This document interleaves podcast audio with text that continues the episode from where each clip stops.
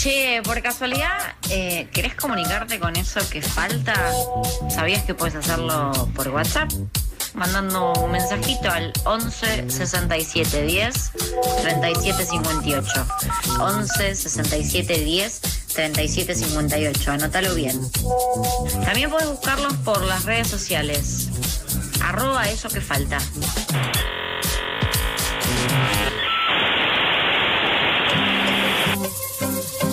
36 minutos pasan de las 2 de la tarde, seguimos en vivo por FM La Tribu acá en Eso que falta. Y falta poco menos de un mes para las elecciones generales de medio término y comienza nuevamente la campaña electoral en la ciudad de Buenos Aires, distrito que gobierna hace 14 años el macrismo, ahora el arretismo. El foco quizás no está puesto en quién puede llevarse la elección, sino en cuáles van a ser las opciones que saldrán de alguna manera u otra consolidadas para ser la principal fuerza opositora al oficialismo porteño. Es por esto que estamos en comunicación con Alejandro Amor, candidato al legislador porteño por el Frente de Todos y ex defensor del pueblo de la ciudad de Buenos Aires. Hola Alejandro, te saludamos acá de FM La Tribu, Alejandro y Bruno. Hola Alejandro, hola Bruno, buenas tardes a todas y todos los oyentes. Buenas tardes, gracias primero por la comunicación. Lo primero que queríamos preguntarte es, el Frente de Todos en las últimas elecciones, las PASO de este año, obtuvo menos votos que en las elecciones del 2019. Por ejemplo, se perdió en la Comuna 4, que era junto a la Comuna 8, las que se habían ganado en las elecciones anteriores.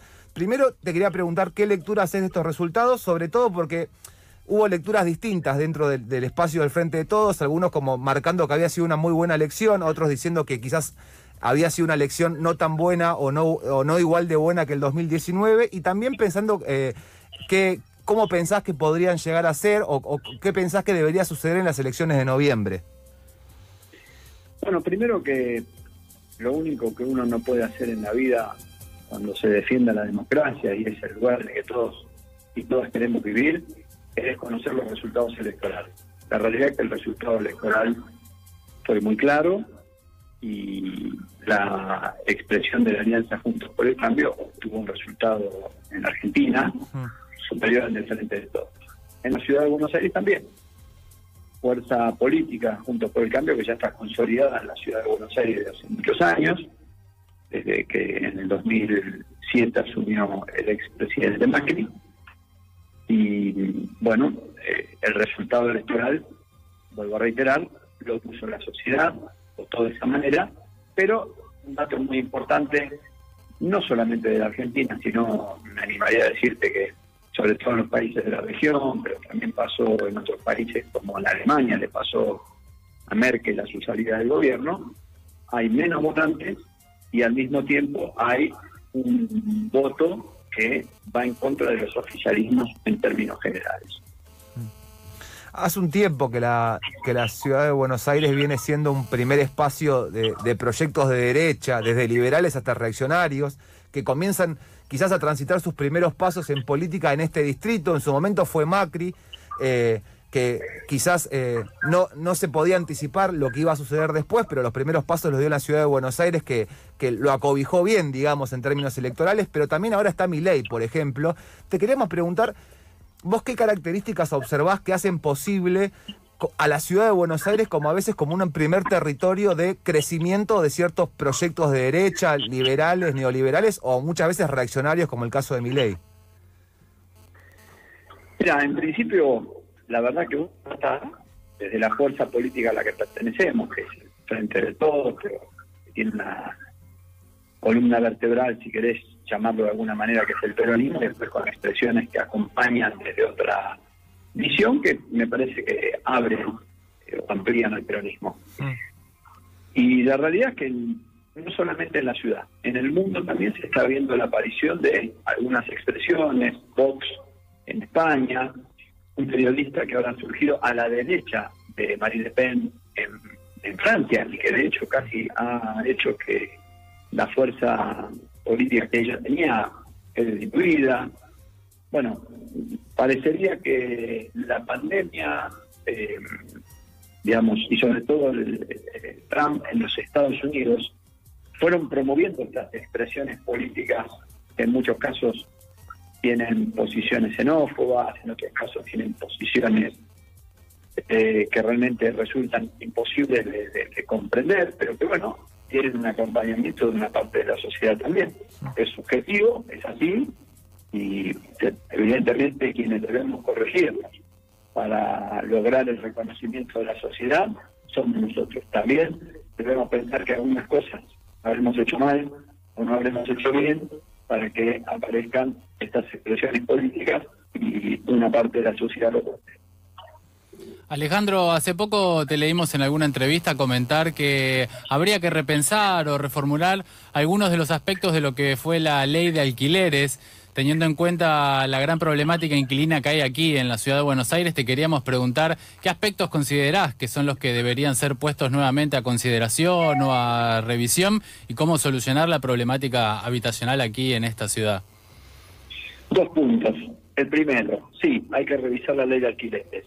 A veces se trabaja en comisiones, se sanciona una ley y vos crees que a partir de eso vas a lograr un determinado objetivo. Cuando ese objetivo no se da en la realidad, que es lo que está sucediendo ahora, entonces tenés que revisar y ver cómo corregís. La ciudad de Buenos Aires tiene 700.000 personas que alquilan.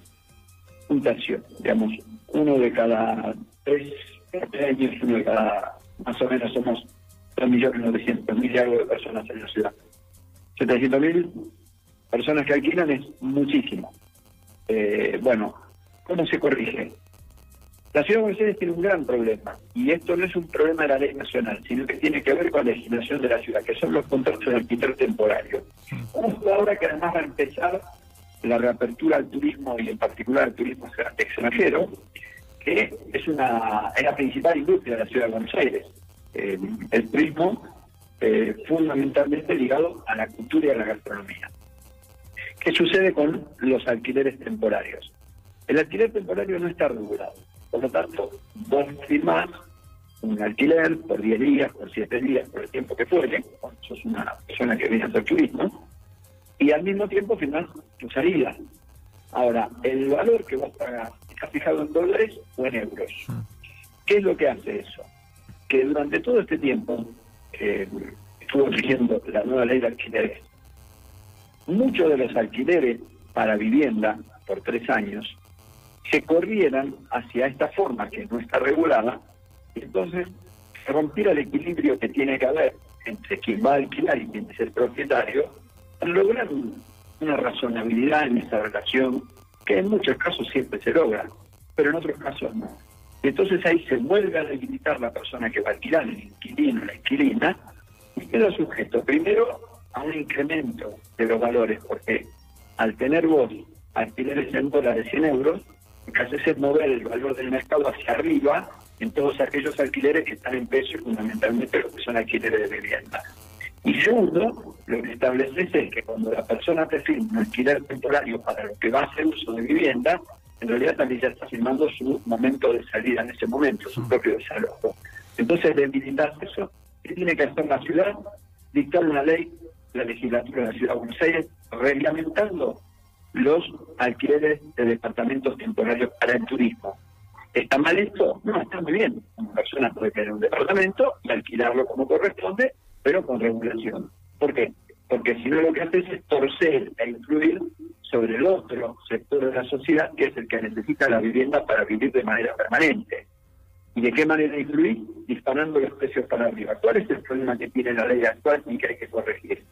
Una persona que a lo mejor nos está escuchando ahora, que se le vence el contrato, si va a sentarse a renovar el alquiler con quien estaba alquilando en ese momento, probablemente se encuentre con un incremento del alquiler desproporcionado que él no lo puede afrontar. Y esto es lo que hace que esa persona tenga que ir en busca de otro inmueble, con lo que significan más las nuevas garantías, bueno, todo, todo la complejidad que te trae una mudanza. Por eso es necesario regular. Y al mismo tiempo también establecer en el ámbito del gobierno de la ciudad un observatorio que siga las situaciones que se dan en los alquileres de la ciudad, pero también un ámbito para mediar en los conflictos entre los inquilinos y los propietarios.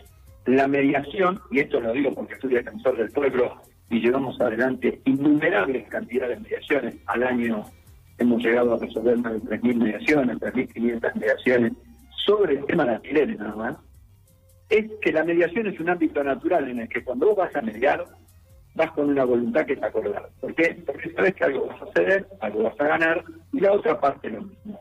Ese organismo lo tiene que tener el Estado de la Ciudad de Buenos Aires. Es una forma simple y gratuita para resolver los problemas que generan los alquileres.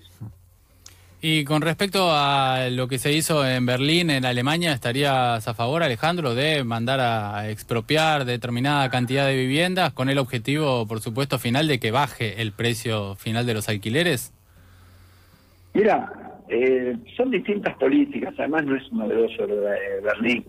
Eh, muchas veces uno escucha las referencias que se hacen desde distintos sectores de la política y que se dice, no, miremos qué bien que están haciendo en tal ciudad, qué bien que lo está haciendo tal país. Bueno, fenómeno. Yo, por ejemplo, una de las ciudades que miro es Nueva York, en particular Manhattan.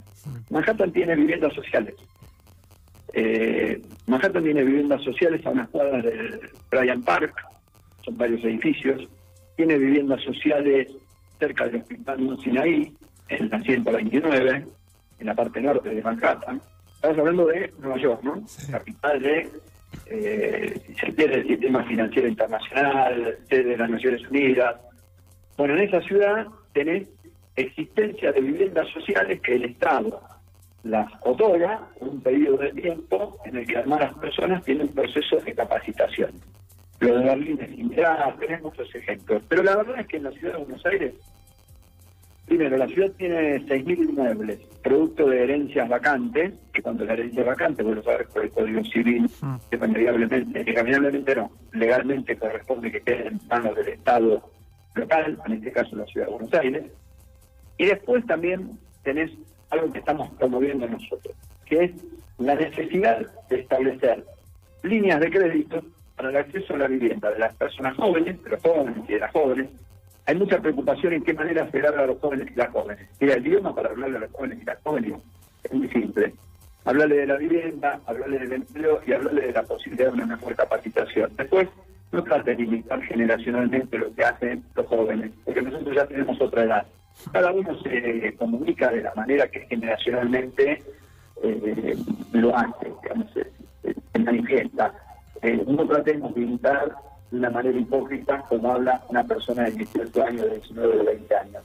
Pero hablemos claro de los problemas que tienen. Le falta vivienda, le falta empleo, le falta capacitación.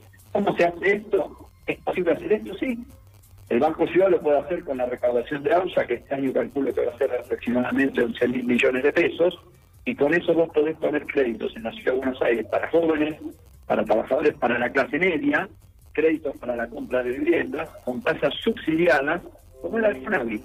FONAVI, algo que nuestros abuelos, nuestros padres vieron, eh, que después fue cerrado, eh, la verdad que era un instrumento para la adquisición de vivienda a 20 o 30 años. Con el mismo criterio tenéis que tener en la ciudad. ¿Tenés una fuente de ingresos? Sí, AUSA, que es dinero en efectivo que entra todos los días al Estado de la ciudad. Sirve como garantía para otorgar los créditos, obvio, porque la plata está depositada en el Banco Ciudad. Y desde ahí sacar los créditos para los jóvenes, sacar los créditos para la clase media, para que puedan... Estábamos, se cortó, estábamos hablando con Alejandro, vamos a ver si lo podemos comunicar de vuelta. Estaba hablando de unas posibles soluciones al problema inquilino y sobre todo también poner un poco de discusión lo que es la nueva ley de alquileres. Pensaba también, eh, interesante pensar, o por lo menos empezar a debatir si quizás eh, los resultados no esperables, o por lo menos que se debaten eh, políticamente de, la, de los malos resultados de la nueva ley de alquileres, es por falta de aún más regulación, porque es un poco lo que está planteando Alejandro, como por ejemplo regular los, los alquileres temporarios, y si no, eh, hay otro sector de la política también que plantea que la, ley por sí misma es mala. Hola Alejandro, ahora se escuchamos de vuelta. Sí, acá estamos. No, no, pensábamos también... sí, sí. Te decía que a través de esto podés otorgar créditos. Sí, hmm. claro que los podés otorgar, y lo tenés que hacer a tasas bien subsidiadas, porque tenés muchísima gente que en la ciudad de Buenos Aires necesita vivienda. Eso mismo ya comienza a regular el mercado del alquiler en la ciudad de Buenos Aires. Claro. Así que se pueden tomar estas medidas. Y después también, lo que tenés que tomar son medidas positivas desde el Estado para promover que las personas que tienen vivienda y que no las sacan al mercado de alquilar, que las ofrezcan. Pero para eso establecer incentivos. Por ejemplo, mira, en la ciudad de Buenos Aires tenés 2.200.000 personas que viven en departamentos. 2.200.000 personas. De esos 2.200.000 personas, el 25% ya debe casi ocho meses de expensas. Un hecho que no había sucedido nunca, nunca. En, el 2001 se había llegado al 10%. Con una política que debería hacer el gobierno de la ciudad, que tiene el mejor presupuesto de la Argentina, el mejor, no el más alto, sino el mejor. ¿Cómo lo logras esto? Bueno, lo dividís por la cantidad de habitantes, por los metros cuadrados de la ciudad de Buenos Aires, y obviamente que siempre te va a dar el mejor presupuesto por lejos. Bueno, el ABL es el 9% del ingreso que la ciudad de Buenos Aires tiene. Una propuesta que se puede hacer claramente desde el gobierno es un presupuesto de 650 mil millones de pesos. Sí. El 9% ese, bajalo al 50%, es decir, recauda 4,5 del presupuesto. Ahora, bajale a todas las personas que queden este problema para pagar las 70, a todas las personas, el 50% de la OBL, y que con esa diferencia se pongan al día con las expensas. ¿Por qué? Porque cuando vos no, pagas las expensas, el problema que tenés es que empieza a generarse la incertidumbre y si en algún momento no te va a iniciar el remate judicial de tu vivienda. El Estado ahí lo que tiene que tener es una intervención sana. Entonces, lo que yo te pregunto es, bajar al 50% la recaudación de la red es tan grave 4,5 puntos sobre 650 mil millones de pesos? No, se puede hacer claramente. Estás interviniendo de una manera sana desde el Estado a favor de toda la clase media de la ciudad de Buenos Aires que necesita ponerse al día con las expensas. Alejandro, hace un, hace un tiempo y, más todavía en este contexto, cuando se puso eh, en agenda y, trascendió, sobre todo algunos medios que lo venían hablando hace bastante tiempo, la venta de terrenos públicos en la ciudad de Buenos Aires, pero también como estabas comentando recién, la creciente especulación inmobiliaria que hay, se insiste en, cierto modelo de ciudad del, macrismo, del larretismo, del PRO, y se contrapone con otro modelo de ciudad posible, ¿no? O sea, como dos modelos de ciudad. Eh, ese modelo de ciudad excluyente, que muchos creemos que, lleva adelante el macrismo hace 14 años en principio, eh, termina imponiéndose elección tras elección muy cómodamente y holgadamente, y todas las discusiones públicas, mediáticas que se dan en función de ese, ese, ese modelo de ciudad no terminan teniendo resultados eh, electorales que contrapongan lo que está proponiendo el oficialismo porteño, que es lo que estábamos hablando de eh, cada vez más venta de terrenos públicos, creciente especulación inmobiliaria, aumentos de impuestos, por ejemplo, la ABL. La pregunta que te queríamos hacer es cómo crees que se puede traducir esa disputa de dos modelos de ciudad, en, en principio, en una opción electoral que efectivamente compita con el oficialismo porteño, porque a veces da la sensación como que no se le entra, no le entra ninguna bala. Bueno, tal vez nosotros deberíamos explicar mejor las cosas, hablar más con los vecinos, las vecinas, acercarnos, porque vuelvo a lo mismo de siempre. Hay mucha parte de la dirigencia que le gusta compararse con ciudades del mundo. Hmm. Nosotros tenemos un problema en la ciudad de Buenos Aires que es la falta de espacio verde, claramente. De Latinoamérica, la ciudad de Buenos Aires es la ciudad que menos espacio verde tiene por metro cuadrado por persona. Y en el medio de esto lanzás la privatización para la venta de Costa Salguero, que son 46 hectáreas aproximadamente, con Punta Carrasco. Para la construcción de vivienda van a rondar en 7.000, 8.000 dólares el metro cuadrado. Quien vaya a pagar 7.000, 8.000 dólares el metro cuadrado de vivienda es alguien que ya no tiene problemas de falta de vivienda, obviamente. Por lo tanto, lo que tenés que establecer ahí es un criterio de qué ciudad queremos. Y la verdad que entonces lo que tenemos que plantearnos es, bueno, veamos qué está pasando en el mundo en las ciudades que suelen mostrarnos como ejemplo. Y me voy a París, ¿no? Una ciudad que siempre te dicen es un ejemplo que hay que emplear. Muy bien. El año pasado, el año pasado, París lanzó una licitación para la compra de 30 hectáreas en la ciudad de París, que se concretó el año pasado, para la construcción de espacios verdes. La ciudad de París lanzó una licitación y compró 30 hectáreas para la construcción de espacios verdes. Para quienes conocemos París, no es una ciudad en la que vos sientas que faltan espacios verdes. Mm. Ellos sí, y compraron 30 hectáreas. El metro cuadrado en París vale mucho más que en la ciudad de Buenos Aires. Bueno, toquemos esos modelos. ¿Por qué lo digo? Porque dentro de poco va a haber que trasladar el mercado de Hacienda a la ciudad de Buenos Aires. Dentro de poco, cuando la ciudad cumpla y termine de pagar la plata para la cárcel que se tiene que construir en Ezeiza, que ya el Estado Nacional puso la parte que le correspondía, hay que trasladar la cárcel de Devoto, que es un viejo pedido de los vecinos, y además, dicho sea de paso, también ahí el sitio de la memoria. Se han elevado los trenes en la ciudad de Buenos Aires, pero recordemos que los ingleses, cuando establecieron y desarrollaron todas las vías férreas, no se quedaron solamente con el lugar por donde iba la vía, sino que se extendían hacia los costados de la vía. Entonces, cuando se elevaron los trenes, vos te vas a encontrar que el, espacio físico debajo de las elevaciones no es equivalente a la vía, sino que es más amplio. Hmm. ¿Por qué todos esos lugares, el mercado de la tienda, la cárcel de Devoto y las elevaciones de los trenes, lo vamos a poner al servicio de la explotación inmobiliaria? ¿Por qué no lo ponemos para que sean espacios públicos, para que sean espacios verdes? ¿Y por qué lo digo? Porque la suma total de estos cuatro predios que te estoy diciendo son 250 hectáreas. O sea, 250 hectáreas sobre 500 hectáreas que se perdieron en la ciudad de Buenos Aires para la construcción de vivienda, que la verdad, ¿por qué definimos nosotros la especulación inmobiliaria? Cuando uno va a Puerto Madero de noche y vos ves que solamente el 30% de los inmuebles tienen luz, es porque el 870 no vive nadie y forman parte de una especulación de dinero invertido viendo en qué momento se pueden vender. Y lo mismo hay en otros edificios en la ciudad de Buenos Aires. La vivienda tiene que estar al servicio de quien la necesita. El espacio verde es una política que vos tenés que desarrollar en la ciudad, que además se tiene que convertir en una política de Estado. Hay que discutir con los vecinos, hay que plantearlo, hay que explicar el por qué. El barrio Santa Rita, la ciudad de Buenos Aires, no tiene espacio verde. Almagro tiene muy pocos espacios verdes. Y así podemos recorrer toda la ciudad de Buenos Aires. Bueno, es un buen momento para tomar una decisión política y decir, en el mercado de Hacienda vamos a hacer un espacio verde.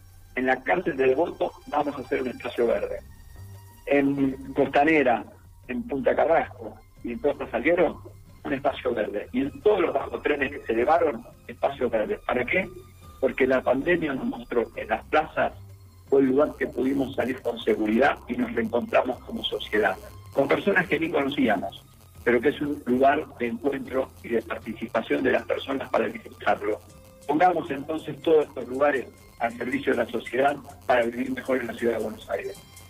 Alejandro, por último, para terminar, queríamos preguntarte qué es lo que está pasando con la renovación del cargo que ocupabas vos como defensor del pueblo de la ciudad. Hay un procedimiento previsto en la Ley 3, eh, que es la ley que reglamenta el artículo 137 de la Constitución de la ciudad y se están cumpliendo todas las etapas como corresponde porque tenés no solamente la presentación de las candidaturas, sino que la ciudad tiene un proceso muy transparente de elección de funcionarios, en particular del defensor del pueblo.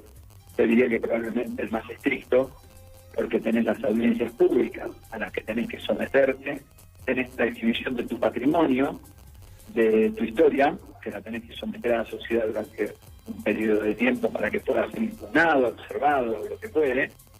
Después tenés la audiencia pública en la que verbalmente las personas pueden ir a impugnarte, y de hecho la ciudad de Buenos Aires, en la primera elección para eh, el ombudsman, el defensor del pueblo, hubo un candidato que no pasó la audiencia pública, fue cuestionado en la audiencia pública y tuvo que renunciar a la candidatura. Eh, y después tenés todo un procedimiento también en una vez que pasó la audiencia pública en la Junta de Ética y después tenés que bajar al recinto con un dato significativo. Necesitan sobre 60 votos sacar 40 votos por lo menos, por lo menos. Que la verdad que es un número que solamente se equipara a la elección de los integrantes del Tribunal Superior de la Ciudad, que no tienen todo el procedimiento anterior que sí tiene el defensor del pueblo. Eh, a mí me parece que es un modelo muy, muy transparente, que está muy bien que la sociedad participe, que la sociedad escuche a quienes van y que hagan todas las impugnaciones. Está transcurriendo ese proceso y bueno, se están cumpliendo las etapas y naturalmente va a desembocar en la designación de la persona que vaya a ocupar la defensa del pueblo. Alejandro, eh, la última cosita, no te queríamos interrumpir en la pregunta anterior, pero tenemos la obligación de, de comentártelo, como la tribu es parte de del Centro Universitario de Devoto, que funciona en la cárcel de Devoto. Vos hablabas de, una sociedad que pueda disfrutar los espacios. Vas a ser seguramente legislador porteño en la ciudad de Buenos Aires. Seguramente este tema vuelva a la agenda pública sobre la, el, movimiento de la cárcel de Devoto al complejo penitenciario de Seiza, que decíamos que ya estaban los fondos. Está bueno que contemplen también la opinión de las personas detenidas que están en la cárcel de Devoto y también de los familiares de detenidos que están, que, porque digo, no solo es una cuestión de movimiento de espacio verde para los vecinos de Devoto, sino también la posibilidad de, muchas de las personas detenidas y la facilidad que tienen en ser una- un centro muy importante, digamos, la, la ciudad de Buenos Aires en términos de transporte, para que tengan visitas, para que tengan eh, llegada de alimentos, eh, productos de limpieza. Digo, no solamente quizás es una cuestión de- del espacio o del pedido de los vecinos de Devoto, que sabemos que existe, eso es cierto, pero también hay que contemplar un poco la, la visión de los detenidos, que también son parte de la sociedad, por más que hayan cometido algún delito. No, eh, partamos del punto de vista que todos son personas Sí. que han cometido delitos y que fueron condenadas. Pero son personas, ¿eh? Sí, sí, no, no, estoy de acuerdo, no, ya, sé que está- Y ya sé que estamos de acuerdo, cárcel. sí. Y que están en un centro de detención y que la Constitución establece claramente que son, es un lugar para la reeducación de las personas. Total. Eh, cumplimiento de la condena y reeducación de las personas. Sabemos muy bien que muchas veces estas cosas no solamente no suceden, sino que al contrario, muchas veces lo que sucede es que eh, tenemos situaciones complejas cuando salen. Pero lo aclaro, eh, no solamente coincido vos, yo estuve el año pasado en la toma de voto, Sí. te recordarás, estuve con Juan Mena, Sí. estuvimos los dos durante todo el día, eh, y uno de los reclamos era ese. Y, pero además no, solamente tiene que ser un reclamo que hay que escuchar, por supuesto, a los familiares, eh, presos y también a ellos, sino que también tiene que formar parte de la inteligencia, de la diligencia. Sí. Es decir, eh, terminemos con la eh, estigmatización de absolutamente todo. Si se va a hacer una cárcel en el país, porque la ciudad de Buenos Aires no tiene espacio, entonces va a tener que dar todas las facilidades para que las personas puedan tener la conexión, la forma de acceso inmediata a ese lugar. Eh, me parece que hay derechos que están ahí eh, paralelos o, que van juntos y que hay que ser respetuosos. Eh, ¿Por qué? Porque los derechos que están establecidos en la Constitución, las garantías y los derechos de rango constitucional tienen que ser respetados, en particular por la diligencia. Así que, eh, en ese sentido, eh, sí, claramente coincido con vos y ese debe ser uno de los objetivos principales. Así como también establecer ahí el sitio de la memoria. Sí. No nos olvidemos que ahí hubo gente secuestrada, torturada, muerta y desaparecida. Alejandro, te agradecemos mucho la comunicación y seguramente seguiremos en contacto. Muchísimas gracias a ustedes, son muy gentiles. Hasta luego. Pasó Alejandro Amol, candidato a legislador porteño por la ciudad de Buenos Aires, por el Frente de Todos, y ex, es eh, ex defensor del pueblo también de la ciudad de Buenos Aires. 303 en todo el territorio nacional. Seguimos con eso que falta hasta las 4 de la tarde.